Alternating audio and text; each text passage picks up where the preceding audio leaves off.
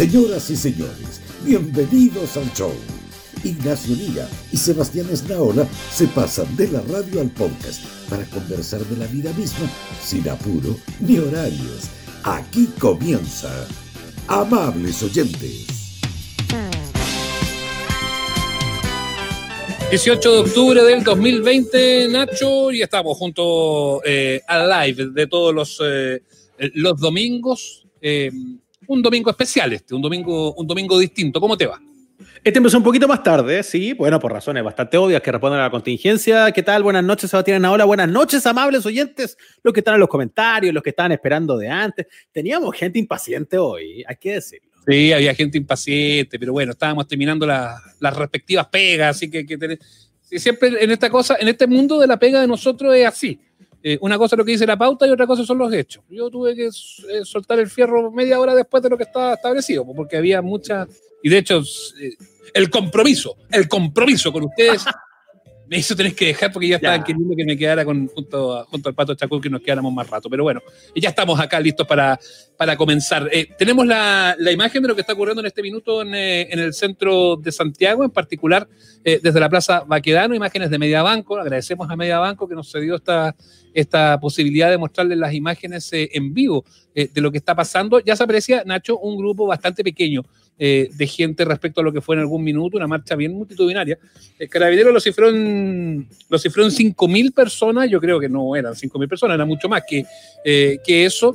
Tampoco llegó al volumen de las marchas multitudinarias de hace, de hace un año, ni que dudarlo. No, era, no por cierto. Pero, fue una marcha muy masiva y como decía, cuando yo hacía esta reflexión, un auditor como lo que, me lo decía en la radio, decía, eh, acuérdate que la marcha, la marcha, por ejemplo, del 25, la marcha del millón, que fue como marcha de los dos millones y medio en estricto rigor, eh, se produjo en un día hábil, cuando terminó la pega, salió todo el mundo y se congregó. Acá fue más repartido en el día domingo, o sea, fue desde temprano. Y por lo tanto, también ahí hay que ver, hay mucha gente, de hecho, en los WhatsApp que recibíamos en la radio, eh, nos decía, yo fui temprano y ahora ya no estoy, pero en fin, eh, hay como una forma distinta de poder medir cuánta gente estuvo, pero sí, o sea, yo creo que, es evidente que fue menos gente de, de, lo que ocurrió en las, las manifestaciones anteriores. Ahora, tampoco es parámetro, ¿ah? no significa que sea menor la adhesión, que sea menor nada. Eh, el tema, y aquí es donde vamos a entrar en, la conversación, y que yo creo que va de la mano de lo que hablábamos la semana pasada y de lo que discutimos y de todo eso, tiene que ver con las cagadas que quedan, por Nacho. Ese, es el asunto, porque eh, el tema en este minuto podría ser la épica de una manifestación que se realizó en paz, en tranquilidad, pero termina, terminamos hablando de la iglesia que se quemó, terminamos hablando de la otra iglesia que se quemó más temprano, eh, terminamos hablando de los intentos de saqueo que se están produciendo en este minuto en algunos lugares, eh, y, eso es complejo. A una semana de un plebiscito tan importante como que se está viviendo es súper complejo. Eh, hay varias cosas para mencionar a propósito de eso. Lo primero es la convocatoria. Yo, mientras usted estaba haciendo cobertura para la radio, yo aproveché de irme a la calle, que es la otra cosa que me gusta a mí con las, precauciones, con las precauciones del caso, fui a andar en bicicleta. Tenía la chance, además de que estuve hoy bastante cerca del centro, porque fui a almorzar ahí por el sector de Santa Isabel. Y después de eso, agarré la bici y nunca me dejé de la bicicleta porque en realidad, más que cualquier otra cosa de las que pasaron hoy, yo tenía bastante temor por, en el fondo, la aglomeración. La aglomeración en pandemia. A, mí, el, susto del. El, tema de salud es, complicado. Sí. A mí el susto del COVID no se me quita. Y yo perseguido más que por cualquier otra cosa, eh, mm, fui hasta el sector de, de, Plaza, de Plaza Italia, Plaza Baquedano, Plaza Dignidad, como usted quiera. Pero yo me fui por Bustamante y llegué hasta cuando ya llegué como a esta pared de gente.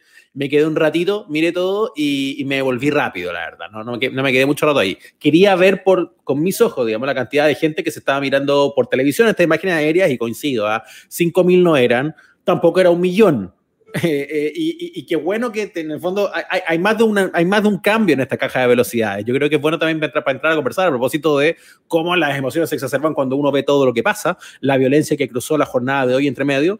Pero yo me atrevo, fíjate que con, con algo de, de, criterio y de experiencia viendo convocatorias multitudinarias, no estamos hablando solo de marcha, estamos hablando de estadios, de eh, conciertos y de cosas donde hay gente, 25 lucas. Para mí esa es una buena, una buena medida de la cantidad de gente que había hoy tranquilamente. Sí, puede ser, Puede ser, puede ser. A, mí me, me carga hacer esos cálculos, ¿ah? me, carga, me cargan los cálculos de carabinero y me carga hacer los cálculos uno, porque qué herramienta tiene uno para hacer el cálculo. Sí. Es tan subjetivo cuando no tenéis la- las herramientas. Y se supone que los que tienen las herramientas, a la hora de a la hora de hacer los cálculos también te dejan un poco así como pillo. O sea, si los cálculos de carabineros siempre son totalmente a la baja respecto a lo que uno puede más o menos calcular y pensar que, que, puede haber. Eh, yo por eso no me caso, ¿ah? Fue multitudinaria, sí, fue masiva, sí, hubo harta gente, sí, y punto. No, no- como que no le doy mucha más vuelta al, al tema de la, eh, de la convocatoria. Lo que me complica es lo otro, ¿ah? porque va de la mano un poco de lo que hablábamos. Vamos a tener invitado, ya llegó un invitado, ¿ah? Lo- lo- lo- hago eso que hago siempre, Ignacio, de que lo, lo, lo entro y lo saco así como para tentar a la gente. ¿no? Sí, porque la, la- la gente, sí, ya igual puede ser, sí. A- a- ¿Sí? Asómelo nomás. Papá es un caramelito para que la gente, para que la gente lo vea nomás, po. Tiene pura ganas de hablar. No, pero no salió nada, no alcanzó. Ay, ay, ay, no, no, se va. ya salió. Ya, entró y salió. El ¿Cacharon otro, ya, no, no? el otro no ha aparecido todavía, el otro no ha aparecido, ya vamos a estar. No, Pero vamos a hacer una- tenemos que, no podemos tampoco latear a nuestros invitados, tenemos que sumarlos, si para eso los tenemos en el show, así que ya los Por vamos a supuesto. Vamos Sí. con tranquilidad. Yo recién le mandé el link al otro invitado y solamente quiero decir eso, que, que traté de mirar con mis ojos lo que estaba pasando en, en Plaza Italia, pero me fui rapidito, yo me quedé más cerca de mi barrio, así que fui a la Plaza Ñuñoa, donde también había una concentración nada despreciable, fíjate. De hecho, motivó que se cortara la calle Irarrázaval también. Ahora, con Ujú. absoluta tranquilidad, eso era como vecinal, era muy de barrio, pasó ahí, no sé qué. Como, como Eh, el año pasado, ¿ah? Sí, fue bien similar a lo que pasó el año pasado. Más similar a, a lo del año pasado, claro. Y el cagazo, el cagazo que tiene que ver con la pelea de las barras, con la iglesia de la Asunción, responde también a otras cosas que yo creo que vamos a ir in- integrando a la conversación. A propósito de lo que ustedes nos comentan por acá, vayan dejando comentarios, mensajes, saludos, preguntas. Mira, vamos a hacer, vamos a hacer, vamos a hacer un. Vamos a hacer un poquito gente despierta hoy día y también tengo habilitado el WhatsApp ¿ah? para que nos manden mensajes eh, al más 569-7793-5884 eh, para que nos envíen ahí mensajes también de lo que han visto, de lo que opinan de esto, para que lo integremos a la conversación. Yo creo que va a ser una, una dinámica entretenida con nuestros invitados que ya están presentes y que yo creo que es momento de que los saludemos, Ignacio. Ya, ni un problema. Hágalo pasar nomás. Ha, ha ¿A sido dos? también O a invitado. uno, eh, o a uno primero y al otro Ah, después. y a uno de los dos. Saludemos a uno y entremos al otro, pues. ¿Cuál es el problema? Perfecto. Sí, parta con el que ya somos. Está con nosotros eh, el escritor Jorge Baradit, que está eh, en el live de los amables oyentes. Don Jorge, ¿cómo le va? Hola, súper bien. Estaban, vi que estaban discutiendo sobre la, la contabilidad de carabineros. Sí, Sí. Yo creo que, que todos sabemos que tienen problemas con eso, así que no, no, es, no, es, no es ninguna sorpresa, ¿no? Ha pasado, raro, ha pasado siempre. muchas veces. Pasa siempre, ¿ah? no, no solamente en las marchas y las protestas, pasa en el fútbol, pasa como en todos lados. ¿ah? no pues se le pierden unos milloncitos también. Bueno, sí, también. Sí, no, no, sí, la contabilidad funciona La para, contabilidad no es su fuerte, así que entendamos. varios lados, claro, sí. Cuando cuentan, empiezan que el fraude también quedó en 75 lucas, lo empiezan a bajar y, y qué sé yo. Qué Parte del paisaje, así. Qué, qué- qué bullying, qué bullying de esta hora. Está hablando el ministro, el ministro del Interior a propósito de un reporte de seguridad. Ya les vamos a contar si es algo relevante para integrarlo en la conversación acá mientras ¡Bájate agregamos a la gente. Eh, va, y va a traer al tiro al otro invitado, ¿no? O sea, ¿usted quiere, quiere al ministro? ¿Quiere al ministro? Tenemos al ministro. ¿ah? ¿Quiere a y, Pérez? y tenemos hasta los derechos del ministro. Tenemos hasta los derechos del ministro. Ay, ya no, pero, pero después resumamos. Yo, yo esto es como en el colegio. Vamos, vamos, dame el resumen después. Un poco ganar 13. A ver, déjame adivinar lo que va a decir. pues. lugares donde Mira. los violentos trataron de alterar. Ya, alterar, dijo. Listo. Alterar, dijo. Se, se iba a centrar en eso, pues, Jorge, al final. Pero yo creo que Claro, también. entonces, mira, déjame, déjame, claro, déjame decirte. eh, hoy la- hubo manifestantes que se expresaron eh, en paz y tranquilidad, sin embargo, violentistas, bla, bla, bla, violentistas, destrucción, iglesia, inconcebible, y después, por supuesto, que le pide a todo el mundo que condenen absolutamente. Te puedo hacer el resumen, no hay para qué escucharlo, si ya saben. Es verdad que se vuelve bien predecible la palabra de la autoridad frente a hechos como los de hoy, ¿ah? porque responden a un discurso cuya estructura no ha cambiado en un año, se mantiene inalterable en muchas No. cosas. Lo, No. lo interesante es que sí ha cambiado bastante la dinámica de las calles, o sea, lo que pasa hoy tiene como unas separaciones muy claras y ahí me gustaría que pudiéramos desarrollarlo más, porque en el fondo este ha sido un año que eh, a lo mejor desde, desde el- los discursos de gobierno se sienten como el loop pero la calle sí tiene un flujo, sí tiene un manejo diferente. Eh, lo que pasa hoy, por ejemplo, ¿cómo lo ves al tiro, Jorge? Porque ha estado igual que nosotros revisando la información, interactuando en redes sociales. ¿Cómo ves hoy lo que pasa con esta convocatoria de la, de la Plaza Dignidad? Que también es bien sui generis, porque es una, convo- una convocatoria en medio de medidas de seguridad todavía, con pandemia Sí. todavía, con una porción de todos los que eventualmente podrían haber ido a un aniversario del 18 de octubre, ¿cierto? Versus, eh, no sé, Iglesia de la Asunción. Te la tiro así como en el paisaje. A mí yo tenía la, la sospecha de que esto era pura pérdida, ¿no? Que, que incluso en la semana yo, yo, por supuesto, respetando al que quisiera ir a, manifestarse, perfecto, pero yo decía, tenemos una opción, que es eh, salir el, el 18 a la calle, eh, con todo lo que puede pasar, en, varios sentidos, ¿no? Incluido el COVID, y, o guardarse, y guardarse para el 25 en la noche, para el 26, una, cuando ya pff, todo el mundo ande feliz, ya no estén tan, tan, tan, enojados, y que esta cuestión iba a ser pura pérdida. Y, y al final del día, pucha, que lata, porque la gente se manifestó nueve horas, y al final las dos imágenes que van a quedar, y lo que los periodistas, porque siempre los malditos periodistas, ¿no?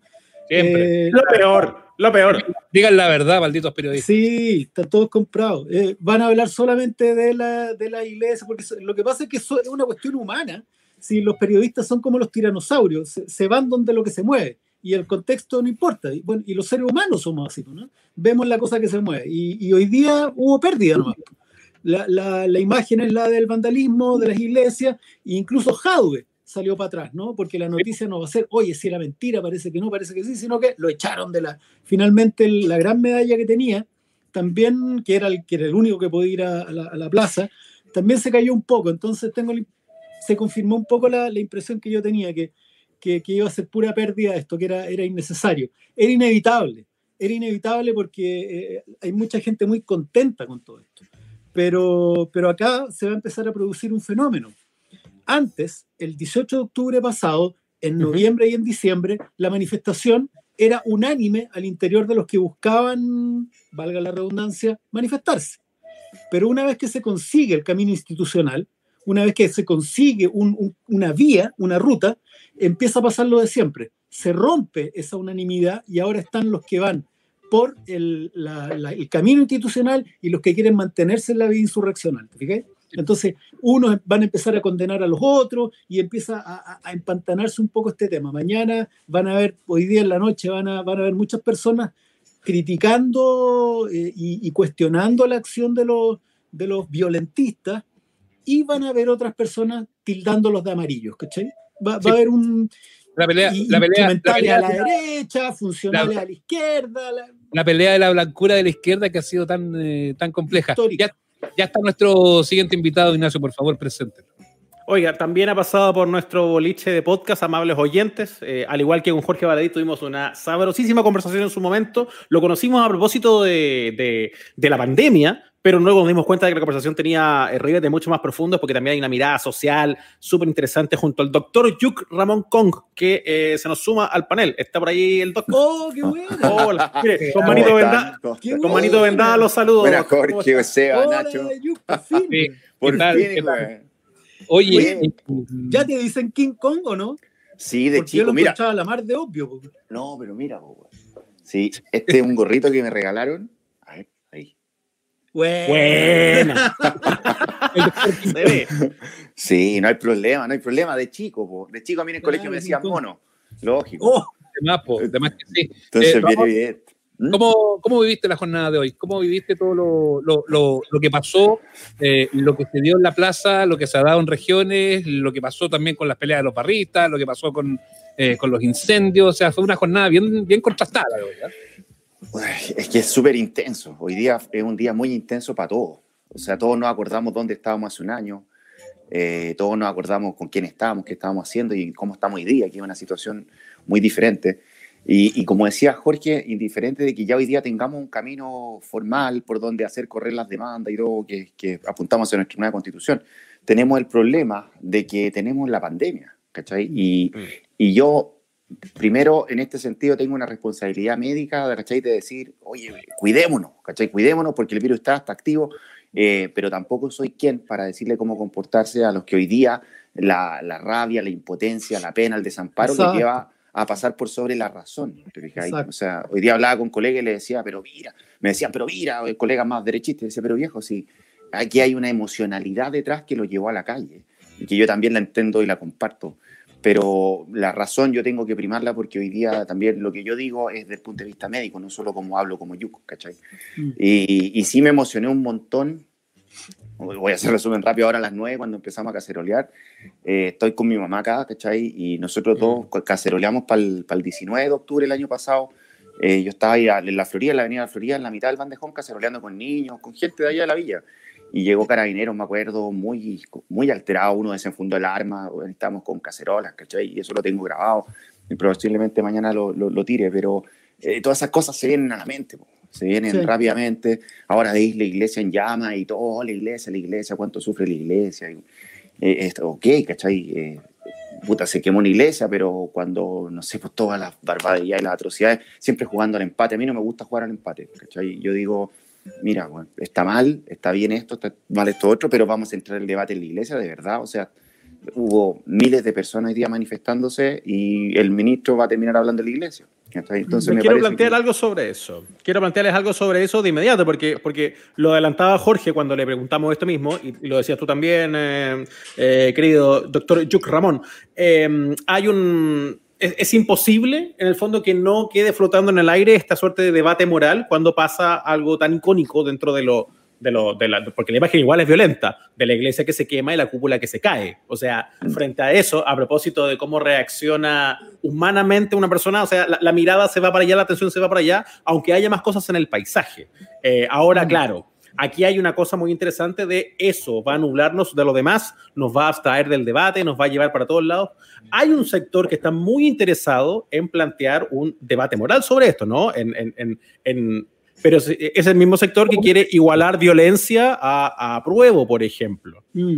Y, a mí me, y, a mí me, pasa que hay una trampita que, que está que súper así eh, eh, a, la vista, pero, pero, pero también hace que fácilmente en, en, estas reacciones, porque todo esto es conversar en caliente, se nos olvide que hay un porcentaje no menor de personas que, que en todo esto que está pasando no están buscando ni una salida institucional o creer en primer lugar en un plebiscito. Eh, es como una suerte de agenda en paralelo. Yo lo veo un poco así, pero no sé qué opinan ustedes sobre eso yo, yo creo que, que, en realidad a esta altura nadie va a cambiar su voto porque hayan quemado la iglesia.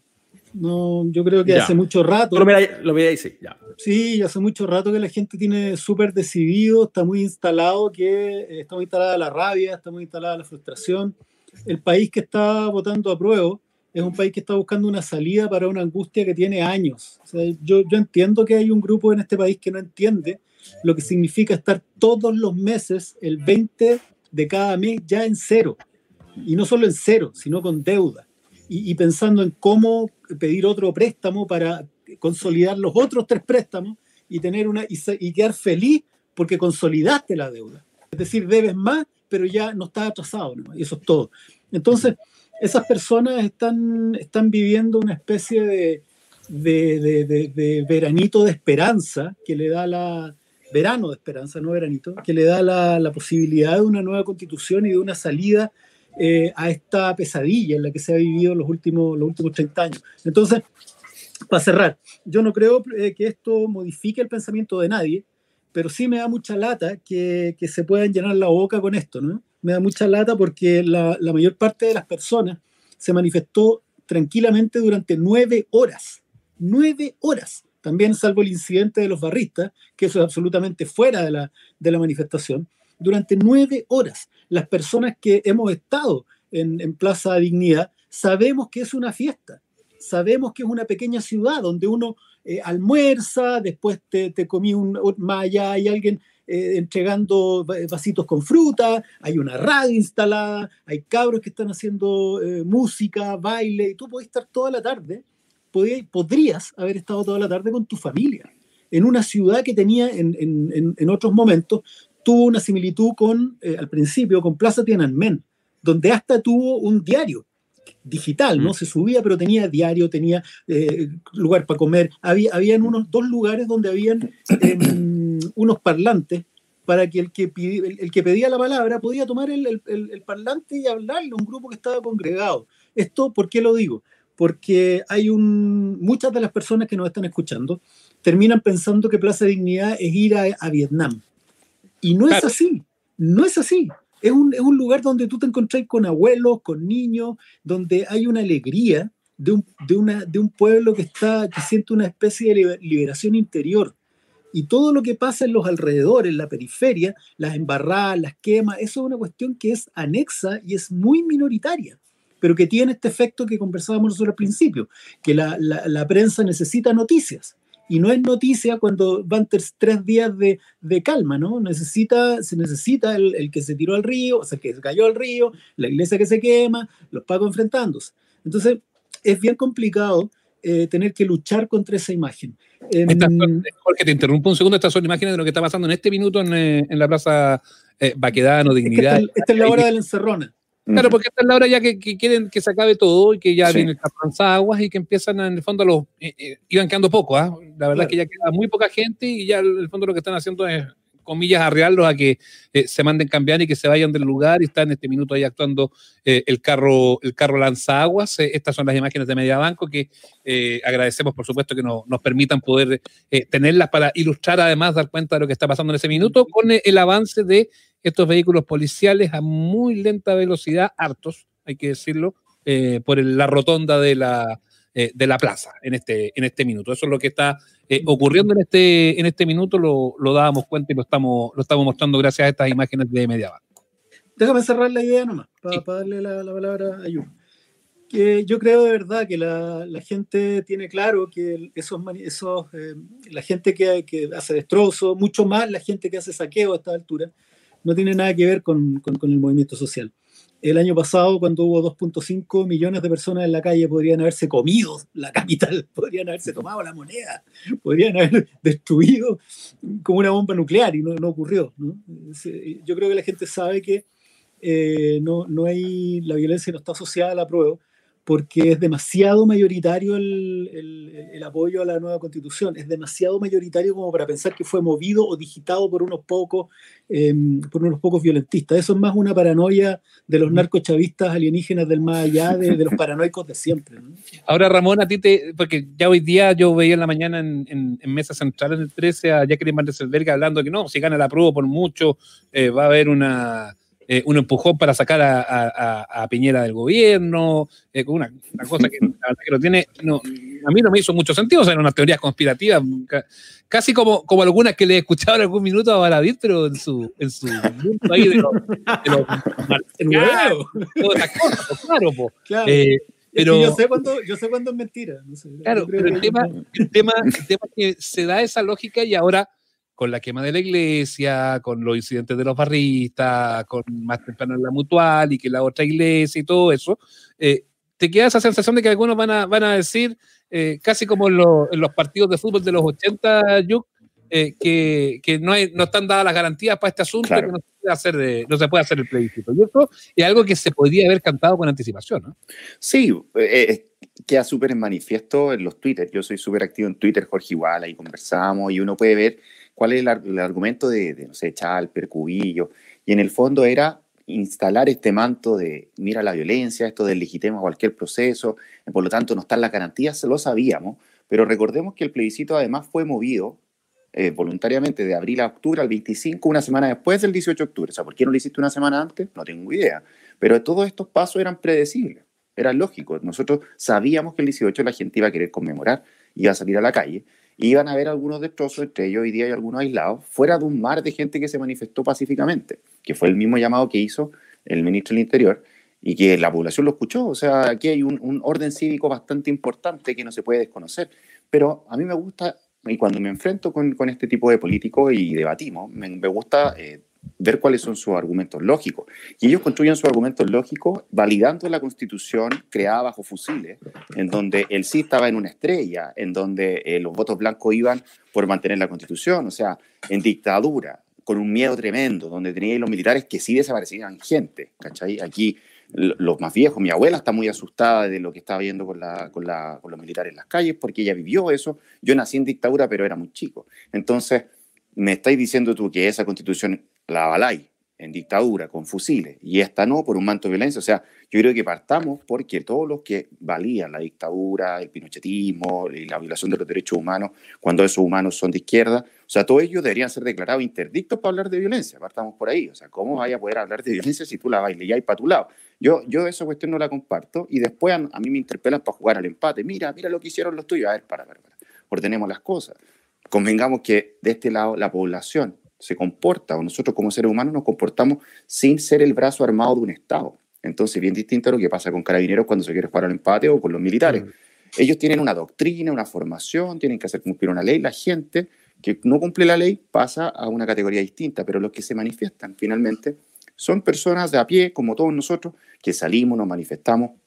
Y como decía Jorge, es, es, es una alegría, es, es, un sentirse acompañado. Cuando uno está en la plaza, tú veis que el otro también sufre por algo y también lo está manifestando, está botando la rabia y te encontraste un hermano y a partir de ese minuto avanzamos todos juntos. Y eso fue lo que estamos conmemorando hoy día, el reencontrarnos. Exacto. Después de que parecía que estábamos perdidos, que estábamos aislados, que nadie se escuchaba, y ese abrir los ojos involucra el ver a tu alrededor, el dejar de que esta burbuja que existe de, digamos, a ver, más o menos toda lava para arriba, en donde hay una burbuja, donde mis amigos que viven para allá me decían, oye, pero es que en la plaza pasa esto, ahí yo alguna vez o no.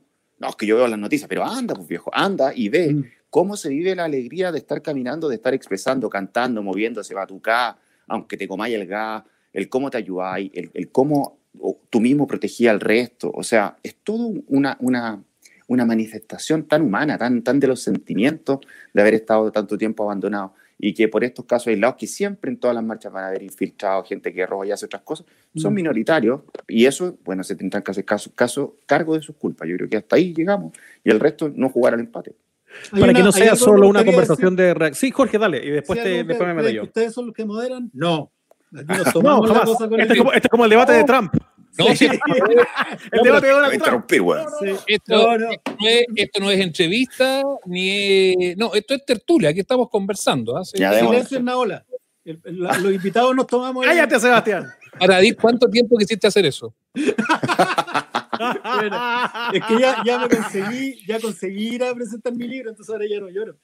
Oye, el, no, me, me, refería, me encanta me refería a, que, a, lo que decía oh, Nacho. Bueno a lo que decía Nacho, que, que, mm, bueno, y tú también, que Fan Rieselberg decía, oye, pero a lo mejor no están las condiciones. Ellos. No, desde... más, que, más, que, nada, ella dijo que si ganaba la prueba por mucha distancia, se, se, cimentaba en el fondo el empujón como para que pidieran que se vaya Piñera. No, claro. Pero, sí. pero, pero en el fondo, desde. Yo, yo, creo que todos esos temores ya sonaron, o sea, el plebiscito va. Eh, sí. Yo creo que ellos tienen claro, después de hoy día también, tienen claro algo. Yo creo que si algo se estableció hoy día es que a pesar de la pandemia, a pesar del miedo, a pesar de los 40.000 carabineros, a pesar de un año de, de, del gesto inicial, eh, la Plaza Dignidad igual se llenó, ¿no? Entonces, yo creo que ellos hacen el cálculo. ¿Qué pasa si nosotros eh, cancelamos el plebiscito? Yo creo que se incendia Chile. O sea, yo, yo salgo a la calle, yo salgo a la calle. Si, si, si, cancelan el plebiscito. Entonces, fuertes declaraciones, saben, fuertes declaraciones, pero. Yo creo que ellos, ellos saben que no lo pueden cancelar eh, Barry Selberg o cualquiera, Chalper, que han tratado de tantear el terreno y decir, oye, ¿qué pasa si lo corremos? ¿Qué pasa si no? ¿Qué pasa si no están las condiciones? Mira, ninguna. A ver, es más estúpido que eso. Las constituciones se cambian porque estamos en crisis. Nadie cambia una constitución cuando está funcionando bien siempre se hacen periodos de crisis porque es una necesidad de la crisis, ¿te fijas? La constitución del 33 se hizo en contexto de guerra civil. La constitución del 25 en medio de algo que se llama la segunda anarquía de la historia de Chile. Y la del 80, como sabemos, en una tiranía criminal donde nos gobernaban unos carniceros. Entonces, eso de que la, no están dadas las condiciones es muy, del conservadurismo. El conservadurismo en Chile tiene el problema que se fabrica fantasmas todo el rato, pero no es que sean malos, ¿eh? de verdad no es que sean malas personas que, que, lo inventan porque sí, efectivamente es gente con, que vive con miedo, el conservador vive con miedo, eh, el conservador es alguien que piensa que está la escoba y que la solución está atrás, en ese mundo donde estaba todo súper bien, el orden y los jóvenes eran respetuosos. Que al revés de los progresistas que piensan que hoy día está la escoba y que la solución está hacia el futuro, Claro, ¿no? hacia los cambios del futuro. Oye, El- el- Ahora, espérate, cada, ca- cada vez que, cada vez que tienes una imagen, en el fondo para que lo puedas decir al tiro mientras está, mientras está en este flujo, Jorge, cada vez que tienes una nueva imagen de un acto violento, de algo que se sale de madres como hoy, agregas otro elemento a la retórica del miedo. Es decir, claro, hay un nuevo panfleto para el Claro, lunes. pero ahora, pero ahora piensa tú, piensa tú en esto. Em, el, a ver, la- la- la- los conservadores eh, siempre han temido que la, siempre han temido que eh, se armen grupos armados que tomen el poder. Entonces eh, lo, lo hacen ellos. Eh, siempre han tenido miedo que, que- que salgan a la calle a, a secuestrar y matar gente, el plan Z, entonces lo hacen ellos. Te vamos a hablar de una dictadura para poner otra. Exacto, Claro, exacto. siempre tenían un miedo terrible que si en Chile se instalara una dictadura autoritaria, entonces lo hicieron ellos. ¿Cachai? Que el problema con, la- con los conservadores es que se inventan unos demonios a los, que, a los que les tienen un terror, les tienen terror. Entonces, ellos se inventan demonios para asustarse, el problema es que después salen a matar gente real. ¿Cachai? Ese es el drama que hay con, con el pensamiento. Ellos viven en un, se viven en un mundo en que se les desarme el, el mundo donde viven. Sí, oye, WhatsApp, la gente le pedimos que nos mandaran mensajes. ¿Escuchamos alguno? Lo que, lo que estaba Ojo. opinando. La gente, Son pu- manden, mensajes, manden mensajes eh, cortos, amigos auditores. Ya porque- me van a putear. ya. Nos van a empapelar. Oye, ¿son pensaba puras o no? ¿Estamos Sí, filtrando los sí. mensajes o va a A salir lo que salga, cosa? a lo que salga. No, A lo que salga. No, lo que A esta salga. altura, Sí. ¿Qué nos, va- no, nos vamos a ofender por un mensaje que nos llegue. No, Ah, no, yo, yo no puedo escuchar garabato a esta hora. Yo creo que la gente, yo creo que la gente va a participar en el debate. Mira, Buenas noches, amables. Se va Nacho, baradito. Me recuerdo el estallido fue tener clase en la mañana, volver a la casa a almorzar. Después tuve que ir a clase a Providencia. Y ahí fue cuando ya el metro no funcionaba. Ah, son los recuerdos, él da recuerdos, ¿ah? Él da Sí. recuerdos. recordar el Sí. 18 de octubre. Hable más fuerte, amigo, por favor. Sí, está como, está como contando un secreto. como para adentro. Mi recuerdo del 18 de octubre del año pasado es una larga caminata desde mi trabajo en Kennedy hasta mi casa en Pedro Aguirre Cerda, encontrándome en el camino con mucha gente que no había visto en años, compartiendo la falta de micro, caminando, cansado, un poco metido por lo que estaba pasando y no entendíamos mucho pero fue una experiencia republicana inolvidable esa caminata. Buenísimo. Y uno más en esta vuelta, después vamos a El tema de, de la prensa eh, opera como un poco eh, esta lógica que dicen lo bueno eh, nunca te marca, pero las cosas malas marcas sí te las cosas malas sí te marcan. Ahí está, parte de los mensajes que nos están Sí. llegando al WhatsApp al más 569-779-35884, Nacho. Más que la lógica bueno o malo, creo yo, es lo que se sale de norma. eh, y, usualmente, usualmente, no digo que siempre pase, porque yo también comparto esa crítica de que podríamos desarrollar una comunicación que también destaque cuando algo bueno y extraordinario ocurre, pero usualmente lo que pasa es que cuando algo funciona bien es como, bueno, es lo esperable, pues viejo, ¿cachai? Entonces, Claro. eh, eh, eso re- responde, no todas, pero yo diría que responde un 70% de alguna de estas disquisiciones. Ahora, para llevarlo ya a lo, a lo que incluso están los comentarios de la gente, ¿no? Porque, eh, claro, para que no todo sea reacción de lo que estamos viendo de la jornada de hoy. Nos pasó un año impresionante, un año, un año que son 10 para otros aspectos, ¿no? Sí. Eh, entonces, eh, han, han tenido la posibilidad hoy día, de, más allá de solo de ver la noticia, eh, sino como de sopesarlo un poquito de lo que significó en aspectos personales, familiares. Alguien me decía hoy día, yo creo que nunca había perdido tantos amigos como este último año, me decía un, un- Oh, un amigo cercano. ¿Les pasó a usted o no? Se los quiero llevar allá, las conversas, las A discusiones. ver, a ver, a mí me pasó algo, algo heavy, porque en la iglesia que se quemó hoy día se casó el que era mi amigo, y te les digo, era mi amigo, que es militar. Ya. Eh, y yo fui el, el padrino, o sea, el, el que, el, el de registro civil, porque era mi mejor amigo de infancia, pero él es militar. Y por ahí, por noviembre, él, él decidió salirse del, del- del chat de los amigos. Eh, después, en enero, tuvimos el matrimonio de otro grupo de amigos, que, ojo, somos amigos del colegio, 12 años, Instituto Nacional. Y, y de ahí toda la vida. Vivíamos al lado y qué sé yo. Y bueno, él ya no lo veo. Él tuvo un hijo, no lo conozco. Eh, y, y- mi otro amigo del grupo, que es carabinero, también se salió del grupo por ahí por, por febrero, cuando dijo aquí volvemos nosotros ahora a salvarlos del COVID y empezó a valertonarse y empezó a darme explicaciones de por qué ellos eran los salvadores de Chile. Y yo le decía, oye, esto es una pandemia, viejo, relájate. No, pero y dije, ya, ya hasta ahí llegamos. Y, no- y él me bloqueó de todo, sí.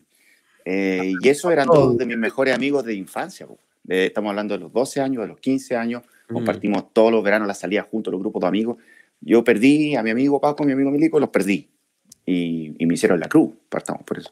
Mm. Y, el, y el más amigo de, de, de ese lado más conservador se fue con ellos también. Y yo tuve cumpleaños un mes, tampoco me saludó. Y yo dije, bueno, si no teníamos mucho rollo O sea, ahí, pues sí. O sea, te tienen cortado, cortado ese, Me ese tienen lote. cortado, cortado, cortado. Eso es la Ya. vida personal.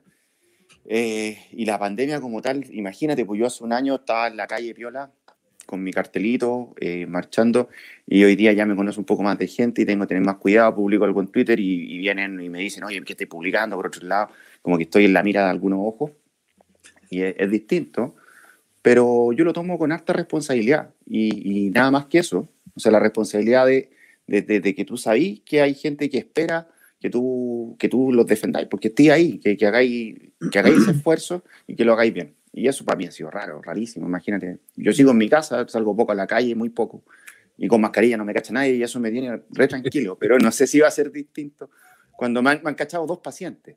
Fuera que estoy con mi cuestión arriba, yo Ya. trabajo con, con esta, weón, y, y más los gorros, ¿cachai? Y las mascarillas. Sí, está, está entero tomado. No, pero, pero es que- cuando me, pre- Es que como decía Pepe Tapia, la televisión penetra, pues es una Sí, cosa de poco. Puta, pero yo me presento como doctor Kong y ahí está difícil porque ahí como que alguno para, oh, usted es el doctor de la tele, y digo a veces, pues cuando voy nomás, pues yo estoy acá, entonces sigamos.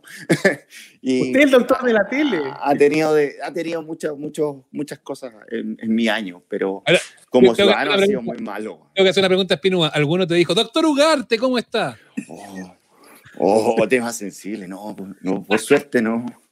Confundido con otros doctores de tele. No, no, bien, bien. No, por último, que me digan el rojo, el comunista, no hay problema, que eso no es problema, pero no, que no me confundan con otros personajes. Es que, es que tanto doctor de tele uno se puede confundir, puede ser peor. Lindorfo, qué sé yo, decir cualquier otro, otro facultativo.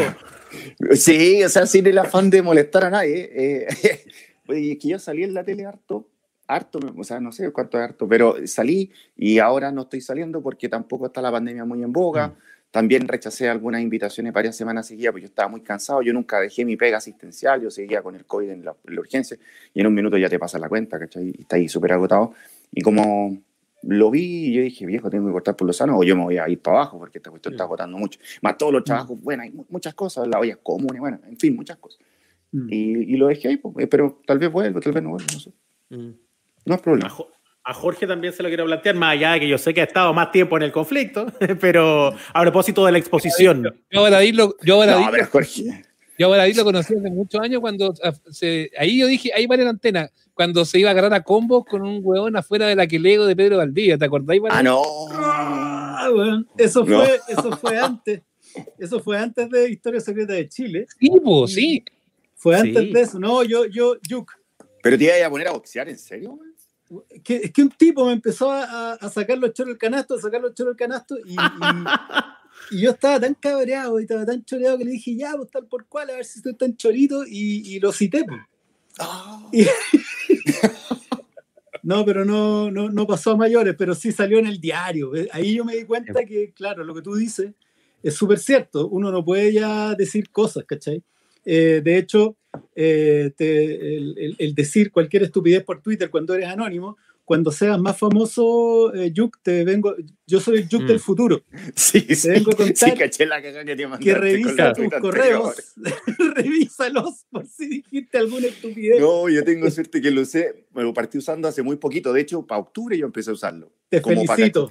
Y pude borrar felicito. para atrás. No, en realidad no borré nada. Al principio de la pandemia, como era mucho más médico todo, dije, oh, me van a agarrar el lado político y ahora publico cosas peores. Así que No, no, hay mira, problema. Pero en esa época hizo mucho ruido porque además éramos harto menos en Twitter. Era, que quiero usar la frase, Sí. era, era puro campo en esa época. Sí, era, Ah, mira, era- ex- éramos mira, poquitos. Era, era como, era como un era como un WhatsApp ampliado. Un- Era un WhatsApp ampliado. Yo, yo tenía 17 seguidores, uno tenía 10, era eso. Entonces uno se desataba de maneras bien atroces. Y además que yo escribo ciencia ficción y es una ciencia ficción bien, bien dura, bien, bien desgraciada. Entonces, claro, yo escribía cosas y hoy día me dicen, oye, ¿cómo dijiste esta cuestión? Oye, no, es que ciencia Sí, ficción. po. No, no, no, no, no. Y, y pasa eso, que tú tenés, tú estás muy, muy, mucho más consciente que yo. Felicitaciones. de que no Que podés que- decir cualquier cosa. Lo porque- que, lo que está en internet queda para siempre. Yo escuché Claro, pues eso, yo le que- explicaba a alguien, yo le explicaba a alguien que si una persona anónima dice, ah, yo quiero matar a ese desgraciado, no pasa nada. Si yo escribo, quiero matar a esa persona, Amenaza muerte, salgo, en, pues, weón. salgo en LUM, ¿cachai? Sí, Te van a buscar a la casa los padres. Salgo en LUM, weón. O si digo, si digo, me quiero matar, ¿cachai? También, weón, eh, entrevistan a dos psicólogos porque se quiere matar, weón, tendencia suicida, entonces súper delicado. Así que bien, bien que, que, que estés Oye, cuidándose de ese aspecto. lo, lo estoy mirando a usted. weón. Pregunta sensible, Ramón, y, y en la pega, sí, en algún minuto algún jefe, oye, ya, pues, para con la weá de la tele, weón. O, o- ver. no. Mira, mira, pasaron varias cosas. Eh, por ejemplo, al J, que es donde yo todavía trabajo, muy contento. Eh, de hecho, tuvimos aniversario hace poquito, 68 años. Al principio fue como complejo porque eh, la periodista del hospital le gustaba tener todo en orden y, y yo de repente fui para la tele y le desordené un poco el esquema.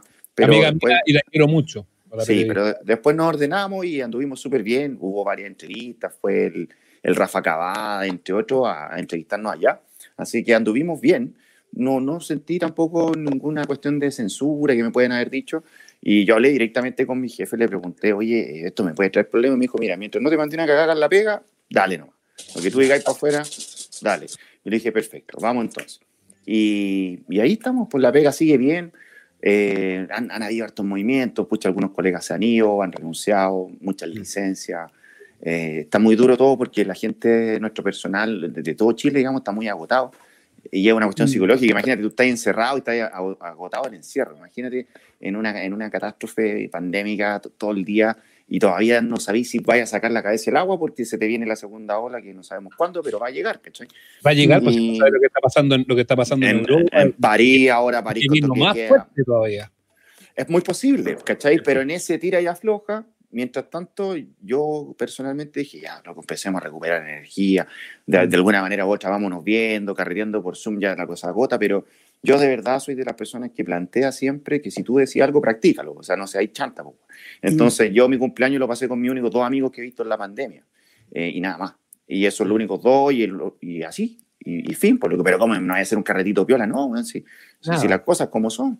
Sí, Sí, claro. oye, oye, do- do- eh, un- una cosa, eh, voy a partir, porque yo, claro, para ir no hablaba hace rato, pero bueno, habló mucho al principio, pero después, porque Jorge ya dijo que quería ser, que quería ser constituyente, ya levantó la mano, dijo que estaba... Hoy estaba justo, yo quería hacer esa pregunta. Sí, obvio, po. pero yo pero tengo que, tengo que preguntarle a, a, a Ramón, po, porque Sí, pues yo quería seguro- preguntarle. Sí, pues queremos saber. Todos que- queremos. además que el, problema, el problema es que Ramón, claro, no, no, no necesariamente cacha todas las lógicas, pero tiró un hilito ahí y que lo dejó colgando cuando dijo, todavía estoy trabajando en el J. Ah, porque no me han echado. Ya. Todavía. Todavía no me han echado. dice, puta la el, maldito periodista que, que los periodistas llevamos adentro y dice, todavía, todavía, ¿cómo es eso? A ver, a ver, a ver. Te- si, si te dijeran, oye, nos gustaría que fuera candidato a la constituyente, ¿te tinca o no? Mira, eh, yo creo que la importancia de la constituyente es gigantesca y cualquier persona que, que se sienta capacitado y que ha estudiado y que ha hecho las cosas como corresponde y que quiera defender al pueblo, yo creo que es un llamado que cualquiera nos gustaría recibir. Ahora, las condiciones y todo eso es todo un asunto para mí. Yo soy una persona que, de hecho, publiqué en mi Twitter lo que escribí el 6 de diciembre del año pasado, que fue cuando fui primera línea y anduve con un escudo de cartón eh, y en algún minuto me fui para adelante, me pasaron de fierro un casco porque había gente en el suelo y yo me metí nomás, no me metí como médico, yo me metí a cagar, ¿cachai? O sea, a, a taparlo porque había que salvarlo. Eh, eso es parte de mi naturaleza. Y, y lo veía y ahí yo decía, oye, espero que nos unamos para que avancemos en esto. Y yo creo que ese es el llamado que, pre- que primero necesito escuchar de que haya una, una unión a un proyecto y que ese proyecto sea, sea coherente como para tú ir al frente. O sea, yo no voy a ir al frente para representarme a mí mismo eh, claro. porque yo tengo necesidades de ser un mesías o algo. Olvídate, Mm. yo si voy a ir, voy a ir delante de un proyecto que nos proteja a, a todos, ¿cachai? Y que tenga una idea. A mí los independientes así como que salen por ahí, que yo hoy día quiero ser candidato a algo porque tuve pantalla hace cinco años y soy famoso. Eh, ya, pero ¿cuál es tu plan? ¿Cuál es tu estrategia? Yo soy en ese sentido más académico que, que figura pública, ¿te fijáis? Sí, Entonces, si escuchamos esas realidades, yo te diría, vaya al frente y si, bueno, tenemos equipo, vamos al frente. Pero ese va a ser el, el momento, si es Ya. que si llegamos, llegamos a eso.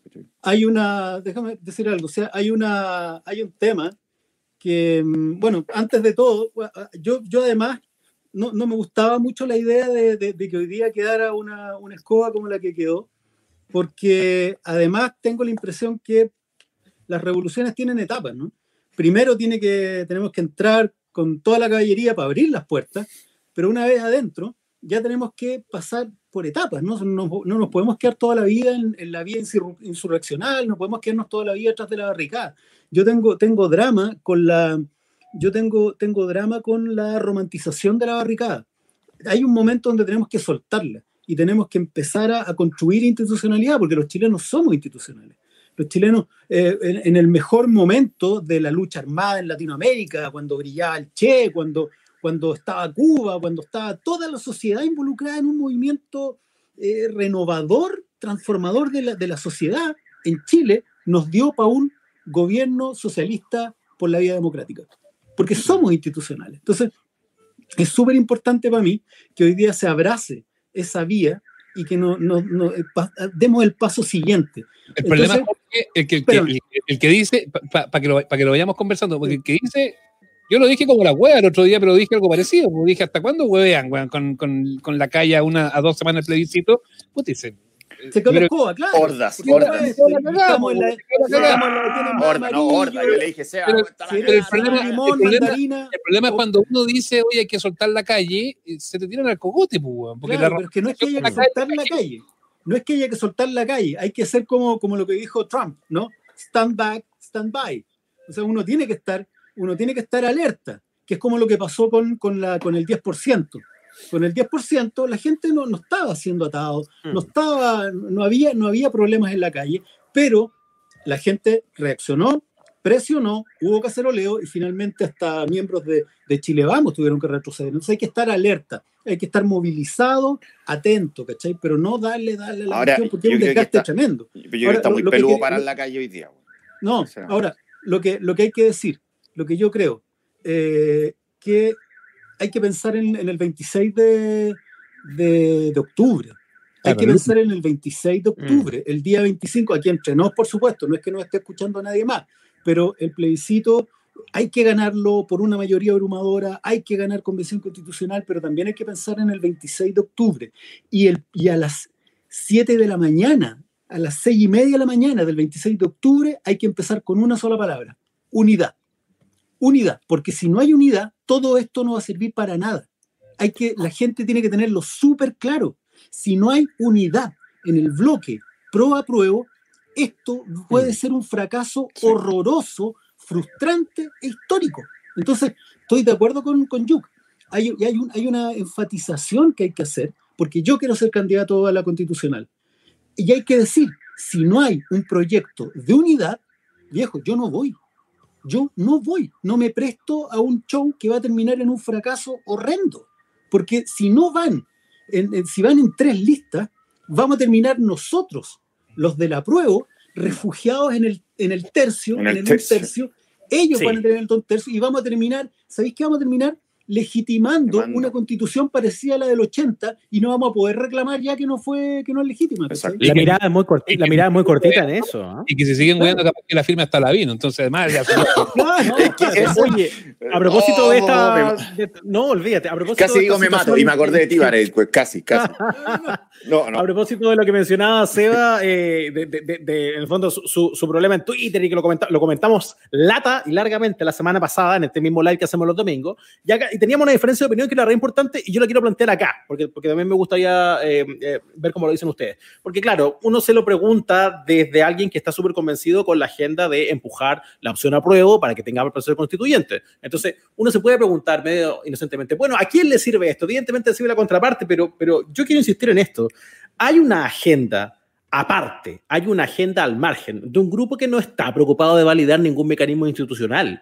O sea, yo no creo ahí lo que esté pasando necesariamente tenga que ver, o sea, primero no, no, no, no creo que tenga que ver mucho con el apruebo en primer lugar, entonces también en eso pienso que la mirada es corta, ¿no? De decir, a, a, nosotros no nos sirve, no están moviéndose para ti en primer lugar, no están moviéndose por, por, por un voto de la prueba, entonces se les pregunto a ustedes, ¿cuánto, cuánto creen que es una complicación en el paisaje a propósito de esto mismo? Eh, que tengamos una porción de gente que sí se hace muy visible, pero que no esté buscando salidas institucionales y que sin embargo eh, se, se, pliega permanentemente como para este lado de la situación. ¿Qué, qué hacemos con eso? ¿Cómo lo ven ustedes? Déjame partir planteándolo para pa hacerla, eh, desde mi visión yo la, lo, lo, tengo resuelto en mi mente. Eh, y es fácil en la discursiva, cuando tú escuchas ahí al ministro, no vamos a permitir que ocurra un nuevo 18 de octubre, eso lo dijo ayer probablemente, antes de ayer, eh, represión, reprimir, evitar que esto explote. Tú para evitar que algo explote, tú tienes que evitar que se parta la ignición. Y para eso no tiene que haber más brasa, más cosas que ardan. Y hemos venido construyendo una, olla a presión durante todo el último año en donde no se ha liberado por ningún lado. O sea, la pandemia lo único que vino a hacer es a profundizar la crisis, a ver de que nuestro país y nuestro modelo económico tan brillante es un modelo económico que trajo muchos dividendos para algunos, poquitos, mientras todo el resto se empobreció. Le quitaste la fuente de trabajo, le pusiste una pandemia, quebró. Hoy día millones, o sea, hay muchísimas carpas fuera de los hospitales, en el Batejo Central de la Alamea, al lado del Hospital de la Florida, al lado, ¿cachai? O sea, se quebró tu modelo. Y esto lo único que hace es generar mayor presión adentro de una olla. La, acuérdense que las ayudas no llegaron nunca, llegaron y llegaron mal. Al final el 10% es plata nuestra que no, nosotros mismos no inyectamos. Se, se, inyecta la economía y ¿quiénes siguen ganando? Porque en la pandemia siguen ganando los mismos de siempre. Piñera es más rico, los otros poderes económicos son más ricos todavía y los únicos que se empobrecen son los trabajadores. Por lo tanto, súmale todos estos ingredientes, tú esperáis que la olla, y le ponéis más calor a la olla, lógicamente la olla va a seguir explotando. ¿Cómo paráis la violencia en las calles que tanto le molesta a la gente que está cómoda y tranquila en su casa?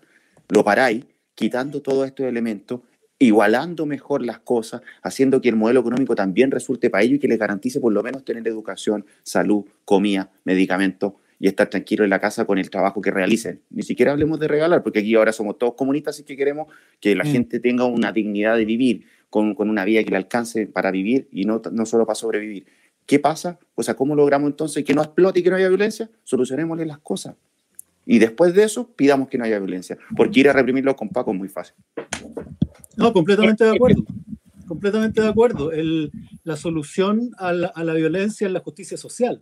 Chile históricamente es un país que está acostumbrado a entender, y siempre lo digo igual, a entender la efervescencia social como un problema que hay que aplastar, no como una enfermedad que hay que curar, ¿no? Siempre tapa la, la olla a presión, siempre le pone más tornillo a esta cuestión. Entonces, eh, estoy completamente de acuerdo, es con justicia social. Ahora, yo estoy de acuerdo en que se ha acumulado durante un año eh, más presión, pero también nosotros tuvimos una, una, ventaja, a diferencia de los otros países de América Latina o del mundo donde se han producido estallidos sociales que han estado desde el 2008. ¿no? Eh, eh, desde el 2008 han estado como de moda. de, después, de la, después de la caída del neoliberalismo del 2008, con la crisis subprime, cuando se fue a todo el, carajo, se ha llenado de, de estallido. Eh, la diferencia es que, por ejemplo, en Brasil también hubo un estallido, pero eso terminó en Bolsonaro. ¿no? Claro, sí. Incluso es hasta bien divertido. Yo me acuerdo que una vez lo conté. Ricardo salió por otro lado ahí. Claro, claro. Eh, uno, yo lo contaba así. Un, una presidenta de centro izquierda que no cumple las expectativas termina dándole el paso a un presidente de centro derecha que mm. no termina su mandato, viene un estallido social y esto deriva en una en una en una gobierno autoritario de derecha, ¿no? Era, era el mismo guiones que estábamos siguiendo. Nosotros tuvimos una diferencia maravillosa, la nueva constitución. La nueva constitución nos dio lo que se llama un horizonte de esperanza. Y es, ni, niño es Naola, ¿qué quiere? No, quería, no quería completar la idea, así que era una... No, eso, idea nomás, Jorge, que, en el fondo, que en el fondo yo creo que sin duda no tenemos que soltar la calle. Sin duda eh, no se trata de, eh, cuando digo romantizar la barricada, me refiero a que tenemos que ser inteligentes y tener madurez política y no echar a, a, caballo todos los recursos, sino que hay que administrarlos de alguna manera. Tenemos que estar pendientes y estar dispuestos a salir cuando corresponda. Eh, me refiero a que eh, yo tengo la impresión que la gente ha puesto mucha, mucha esperanza y mucha de esa energía y mucha de esa presión en el proceso constitucional. Entonces a mí lo que me preocupa, más bien, es el periodo que viene. A mí lo que me preocupa no es esto. A mí lo que me preocupa es cuando la mm. gente, que los chilenos todos no tenemos educación cívica, no sabemos ni hemos estado nunca ni hemos leído sobre procesos constitucionales, a los dos meses van a decir, bueno, ¿y qué? Pues ya, pues. Claro. Porque igual tengo hambre. Igual me está pasando. El manejo de la expectativa es importante. El manejo de la expectativa es un tema y además otro más, que es que eh, históricamente la, un sector ha construido las constituciones. Uno, y solo ese, y solo ese, y solo ese.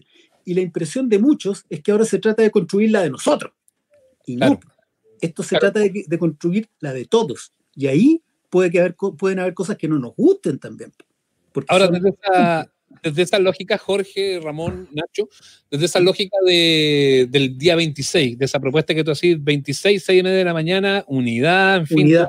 al mismo lado y todo eso, Unidad Eh, o muerte, compañero. La única, la única forma de que exista unidad es que alguien tiene que conducir este proceso. Eh, y ahí yo creo que estamos en problema. Pues. Tiene que haber un conductor, pues tiene que haber alguien que levante la mano y diga, ya, vamos a ir todos para allá. Porque si no, va a ser flor de cagapo, va a ser difícil lograr una Es unidad. que esa, cuando- esa figura, esa Sí, figura puede ser, puede ser un planteamiento, no tiene que ser Yo una discrepo. persona. Mm. Yo creo que esa figura de, de- de que tiene que haber un líder me parece que puede ser un hilo conductor. O sea, decir, estos son los principios y valores generados entre todos que queremos defender en una constituyente y en un próximo gobierno. Y ojo, que se nos vienen siete periodos de elecciones para, que, para adelante. Y, y no solo la constituyente es clave, después tenéis que ir a defender las reformas, lograr las reformas secundarias de este proceso. Y recordemos que el próximo gobierno es quien va a recibir la nueva constitución y, y va a estar presionando Mm. los últimos dos meses, tres meses recién llegado. Entonces, todos los procesos van a ser importantes. Pero retomando y para no hacerle el quite, yo no creo en un liderazgo porque hoy en día, si tú me decís Mm. cuál es el liderazgo de la oposición, yo te digo, no veo a alguien que conglomere a toda la oposición, y es lo que ve todo el mundo.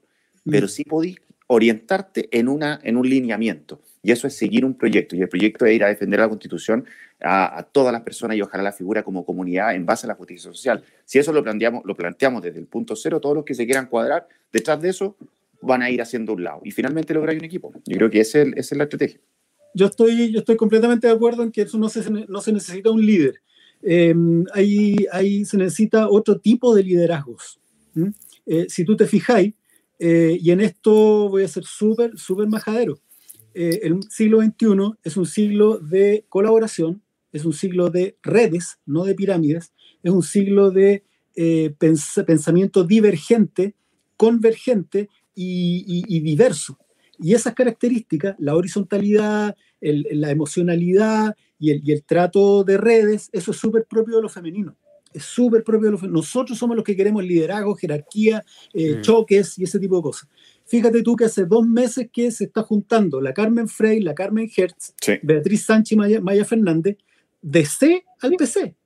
PS y, y- y se están juntando y están generando redes y tienen su actividad y lo están pasando chancho y están haciéndolo súper bien como mujeres. Yo, a mí me dan lata todos estos gallitos de la pelea, algunos bien crepusculares, ¿no? Como agarrándose el, el cuello y todavía, y todavía no entendiendo nada, además. Porque uno de Mm. ellos vino y dijo, lo que pasa es que el problema acá es que nosotros no le hemos ofrecido un plan a la ciudadanía para que nosotros no le estamos entregando a los viejos. No estáis entendiendo nada. El 18 de octubre lo que ocurrió es que la ciudadanía dijo, nosotros queremos decirle a ustedes lo que tienen que hacer. Ahí yo creo que se cometió, hay un error grave que se cometió en el proceso del año pasado. Em, hubo algunas instituciones, algunos grupos que pidieron mediar la- las asambleas y los cabildos. Dijeron, del puerto, pásennos las actas, pásennos las actas, nosotros las vamos a procesar y vamos a devolver, y no se hizo. Y no se hizo. ¿no? ahí quedamos. ese, ese es un problema gravísimo, porque habríamos tenido, si se hubieran procesado y se hubieran entregado miles de actas, si bien no era eh, formal, habríamos tenido una brújula Mm. de lo que la gente estaba pidiendo, habríamos tenido un insumo político para hoy día poder decir, bueno, tú no tenés que ponerte de acuerdo conmigo, es como nos ponemos de acuerdo con esto, que quieren las personas. Mm. Yo participé en 19 cabildos y asambleas entre Vallenar y Valdivia. Cuando a mí viene un, un- un- un viejo eh, jerarca de la política y dices que nosotros tenemos que entregarles porque este movimiento es acéfalo y es inorgánico, déjame decirte que de Vallenar a Valdivia todos decían lo mismo. Cuando tú preguntabas, ¿qué se quiere con riquezas naturales? Todos decían lo mismo. Claro. Cuando decía, ¿qué se quiere con, con las pensiones? Todos decían lo mismo. Por eso que yo, en, en el librito que saqué el año pasado, puse que yo estaba convencido que existe un programa del pueblo de Chile, constitucional, que ya está, lo tiene todo el mundo en su cabeza, expresado en estos cabildos y asambleas, que no se han presentado como insumo. Entonces, lo que, lo- lo- el problema que está es que estos gallos están, ju- juran que es la política antigua, Exacto. donde, hay que, donde tú le entregabas un cheque en blanco cada cuatro años y él hacía lo que quería. No, compañero, eso ya eso Mm. pasó. Yo quiero un, un escrutinio diario y que tú me consultes a mí lo que yo quiero que tú hagas. Tú tienes que ser mi, tú eres mi representante, mi vehículo, no el, no el gallo, no mi líder. ¿Cachai? Oye, Entonces- a propósito de ese vacío de liderazgo que mencionábamos antes, en el fondo de quién puede conducir o quién puede llevar, yo pensaba mientras discutían ustedes, incluso hasta el gobierno podría haber jugado, este gobierno podría haber jugado un mejor rol en, en- en eso, si es que, si es que, si es que hubiese aprovechado la oportunidad de, en este año completo de comprender mejor el descontento. Yo revisaba Terminó- una, una columna terminó de, Terminó Nacho una línea, terminó como notario de tele, parado atrás mirando. Sí. Pero es que Es impresionante cómo, cómo se mueve de la foto. Eres el gobierno de Chile, eres el administrador del Estado y el descontento te llega encima y no logras entenderlo hasta hoy. Llevamos Pero un piensa- año pero haciendo como piensa que quién llueve. era- piensa quién era Piñera. Piñera es, Piñera es un neoliberal que es nepotista, que, que usufructa, que, que tiene eh, salud privada, multimillonario. privada. Él es todo lo que la gente quería cambiar. Si los cambios no podían venir de él, es la misma. Claro. Él y su gobierno son la matriz que, del problema. Entonces, Pero déjame estamos- ahondar en la crítica incluso, porque el gobierno, este gobierno, cuando, cuando se le viene el descontento encima y cuando tiene el incendio y empieza, el enemigo lo puso en cualquier lado. O sea, teníamos Pero informes de intervención extranjera, terminamos hablando hasta de los K-pop. Es lo, que, Eh, lo que acaba de decirte Jorge, pues, el inventar un enemigo invisible. Claro. Si eso siempre ha sido así, el enemigo imaginario. Y el otro día te Pero posteaba siempre lo la retórica está afuera, nunca, el- nunca jamás pero sí, como el problema lo tenemos acá. El otro día cuando estaba el trompeta, para el 11 de septiembre, un, un militar trompeta, por, porque nosotros evitamos Ah, el peor gobierno de la historia, porque era la peor bueno. crisis que venía para Chile.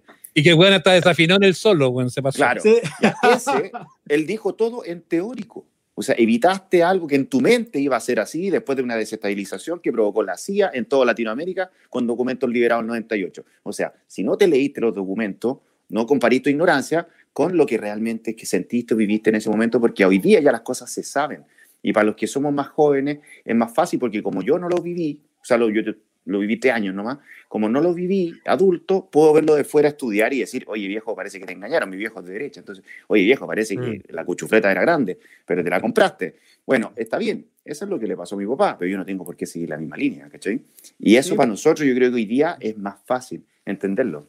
Piñera tenía que retroceder y ponerse como un notario detrás, porque él no podía ponerse de parte del, del cambio que se estaba viniendo, pero tampoco podía ponerse de parte de, del- del- de los que estaban rechazando esta cuestión. No podía asumir ninguna de las dos posiciones. Por eso que, está, por eso que no, no nos gobiernan hace un año.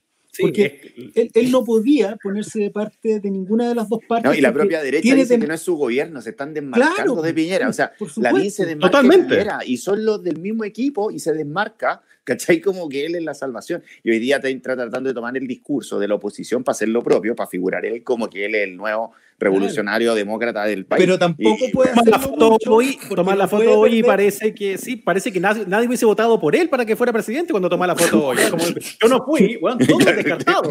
Impresionante. Todo. él no puede todo. él no puede tomar ninguna de las dos posiciones porque en las dos pierde y tampoco puede cruzarse porque también pierde está en un está en un está- se mordió la cola se está comiendo a sí mismo va a terminar en va a terminar en cero esta cuestión ¿Dónde o sea, va a vivir cuando- después?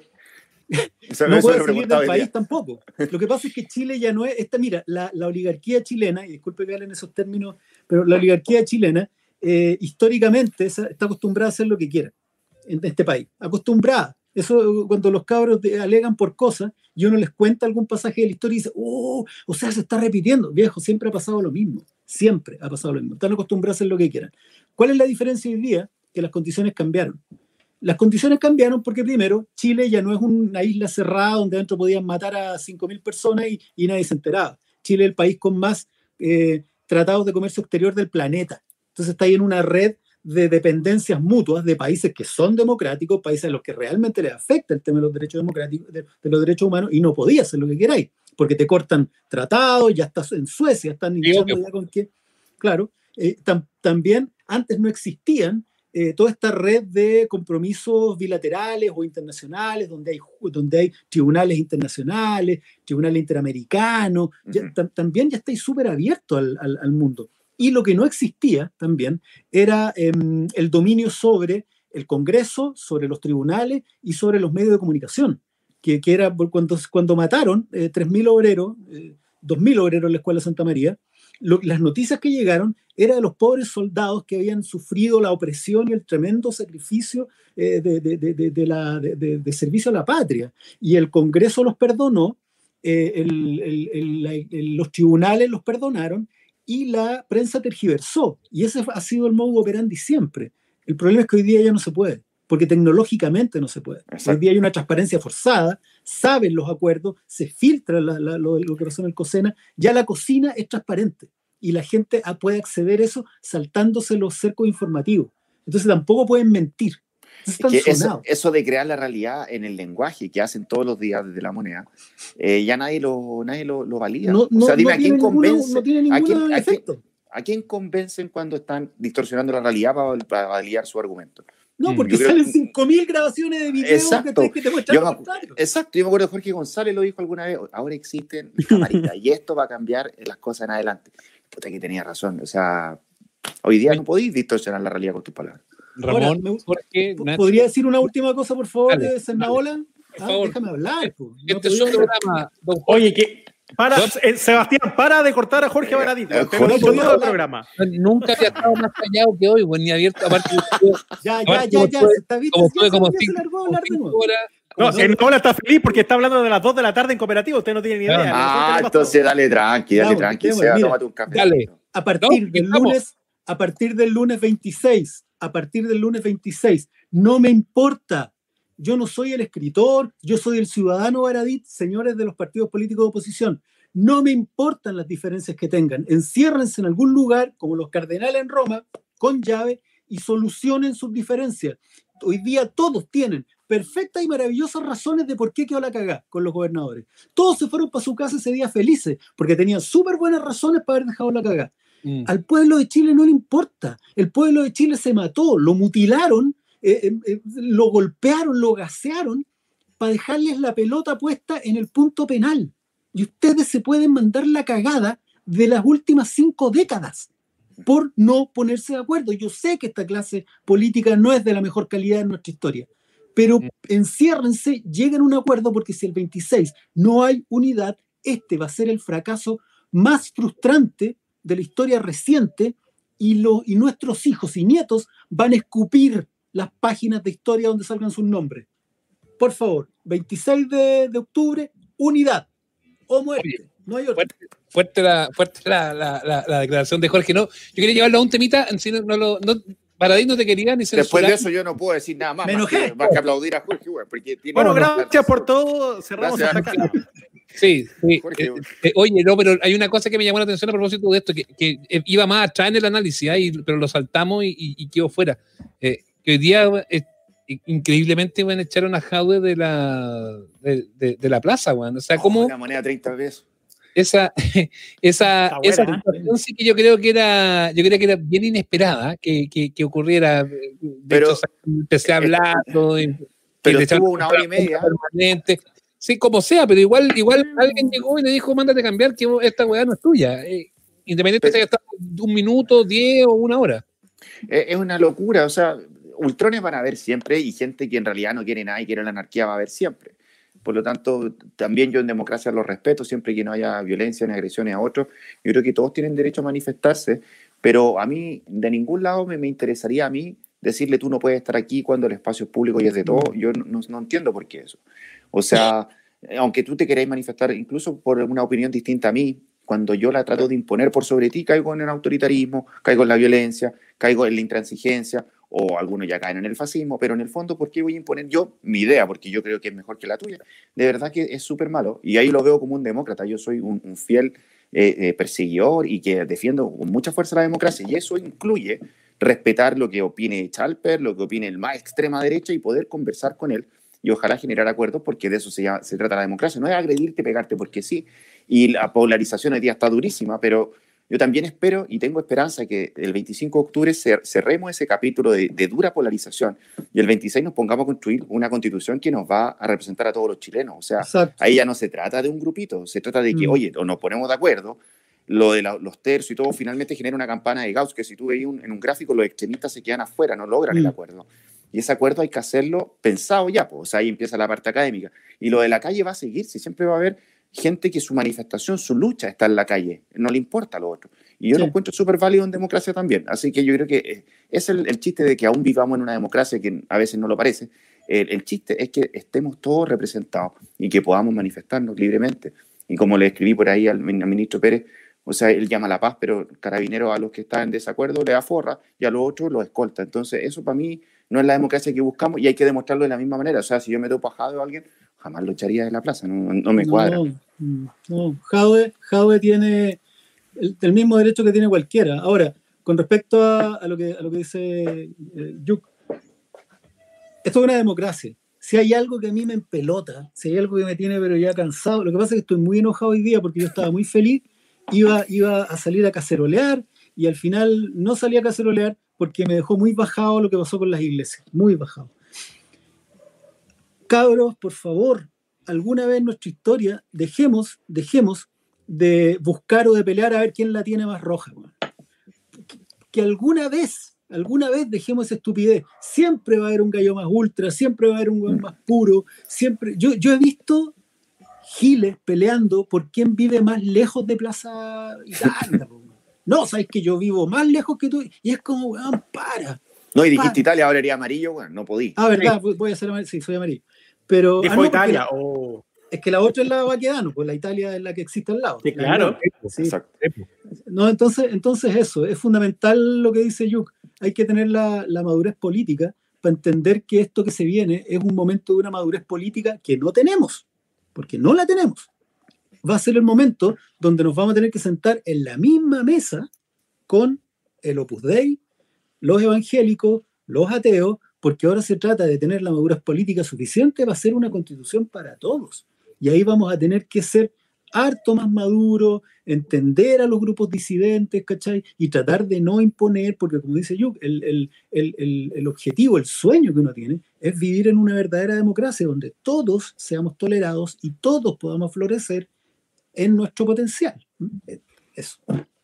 Estamos a una semana nada más. La pelota no se nos puede ir a la cresta de la cancha. Tiene que quedar aquí todo día. No te voy a mandar Eh, por no ahora. No, ¿Cierto? bueno. No está, no, no- no está el horno para bollo ni para mandarse no, Higuaín. no, no. Doctor Yuko Ramón Kong, Jorge Baradit, muchísimas gracias por sumarse a esta, a esta excelente conversa para cerrar el primer aniversario del 18 de octubre. Sí, solo decirle que tuvimos un tremendo rating, ¿eh? Un tremendo rating. Sí, el, el- el área comercial de este holding está muy contento. Está, pero parece que le gustó a la gente. Así Habían como, habían como 20 personas. no, bien. 20. Oye, yo ni siquiera lo pude avisar por la red, no cachaba el link. No, yo, yo, yo- importa. yo tampoco. Oye, sí, importa para la lo- próxima vez, Nacho, Nacho, La gracia- mira, ya de nuevo me está La interrumpiendo. gracia, para la próxima vez, cállate. que no hable tanto, Sebastián no, le habla todo el día. No, impresionante. Te voy a, te voy a, te voy a. Me aburrió, weón, me aburrió. Oh, No, Mira, No, eh, pero, lo, pero lo pueden viralizar porque va- queda en YouTube, queda dando vueltas, lo pueden viralizar igual para que la gente lo vea, porque la gracia Bueno. de esto es que lo pueden ver ahora en la noche, más ratito. sí, yo, le, pueden- yo le agradezco, seguro de tolerancia chiquillos, cero, no porque sé. como hoy día yo no salí a la calle por, por la cuestión sanitaria, fundamentalmente sí cacerolía con mi vieja y todo, de poder, este fue el último que adquirí ahí en la plaza. Este, Bueno. y, fue, y fue el primero Bueno. que mostré en mi primera entrevista. Yo, mi primera entrevista que di en Radio Z, que es una radio chiquitita online, eh, salí con este letrerito mostrando cómo hacer las máscaras para cada uno. ¿Te acordás que estaba, estábamos partiendo con las máscaras de tele y todo? Ese fue el primero. Así que agradecido, chiquillos, por haber compartido con Jorge, que no habíamos tenido la suerte, habíamos conversado harto, no nos habíamos visto ni por Zoom. Así que feliz, po, encantado, encantado. po. Sí, encantado yo también. Un abrazo, Yuk. Ya nos vamos a tomar un cafecito cuando pase todo esto de la pandemia. Un Eso. abrazo, Nacho. Y ojalá que la próxima vez pues, juntémonos nosotros nomás, pues igual. ¿para qué? Los tres, ¿les parece? Lo que queda. Lo que sea, eh, Después, después cuando, después cuando, después cuando salga el próximo libro, weón, lágrimas, ¡Ay, entrevista! Quiero salir en la radio. No, es Después cuando venga el, próximo Es libro van a venir las lágrimas. Es puro Ya, cariño, mira. puro cariño. Un Muchas gracias abrazo a todos. gracias que pasaron. Tolerancia cero. Fuiste tolerancia cero. Acá está lo bueno. Estado Nacional, Eso. Con- No, no, no, lo que dijo Abello. No, no, no. no. café cargado. pero ya, nos Ya. mataste, nos mataste. Son pesados, son pesados. Muchachos, Oye, marcó- saben- marcó más Falabella decir TV. Ustedes saben Déjame decir esto, mira, ustedes saben que, que Sergio Irane tuvo que pedirme disculpas públicas por haberme calumniado, ¿no? sí. ¿Qué te dijo?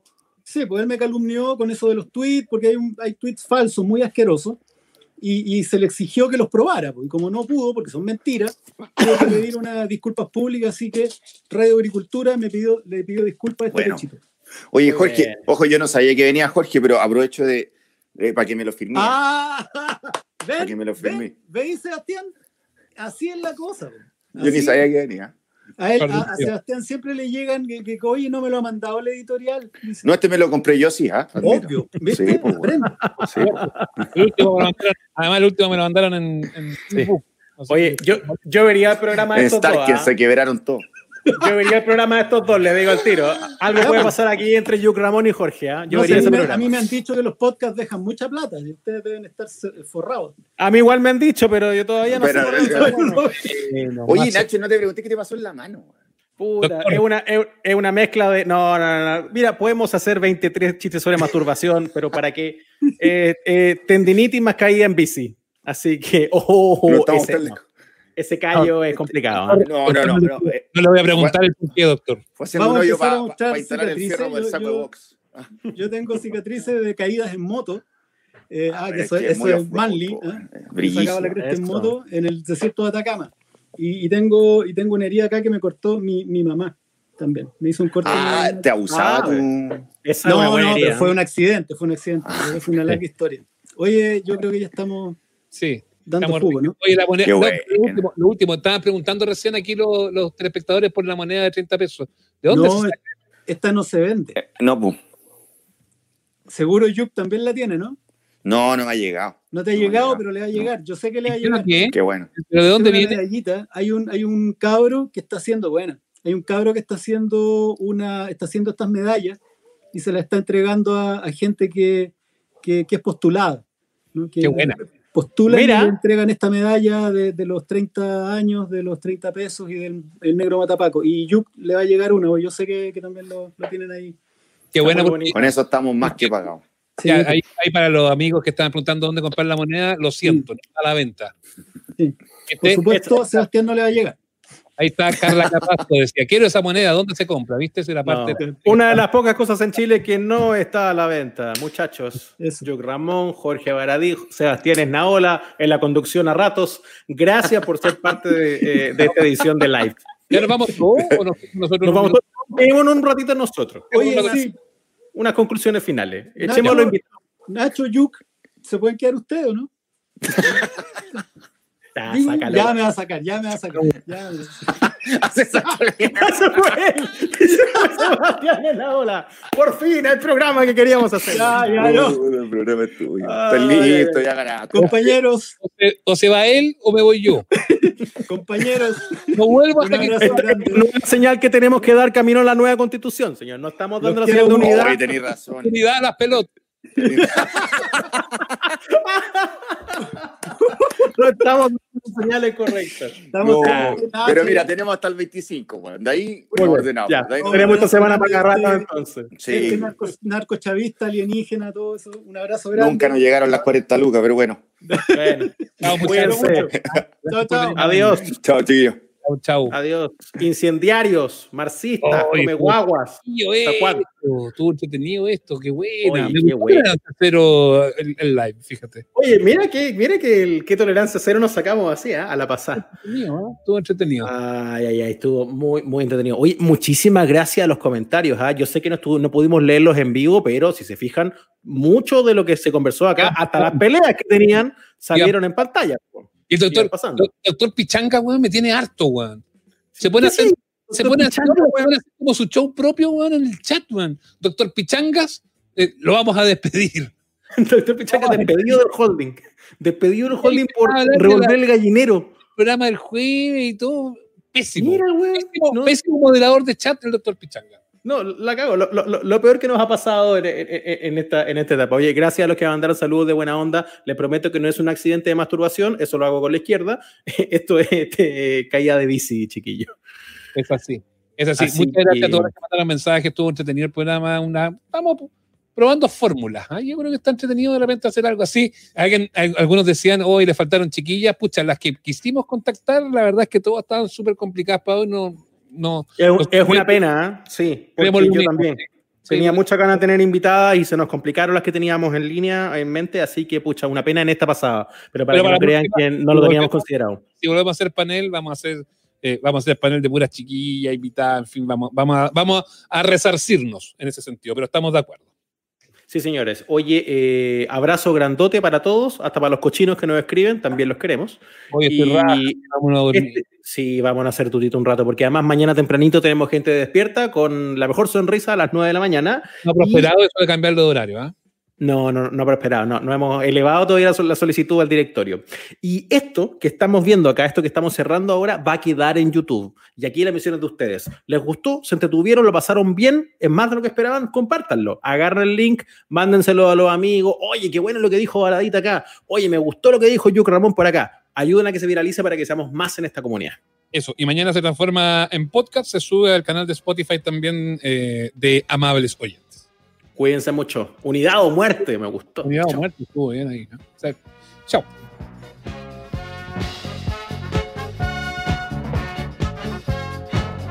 Hasta aquí llegamos. Nos reencontramos todos los domingos en el Instagram Live y los miércoles en nuestro capítulo de estreno.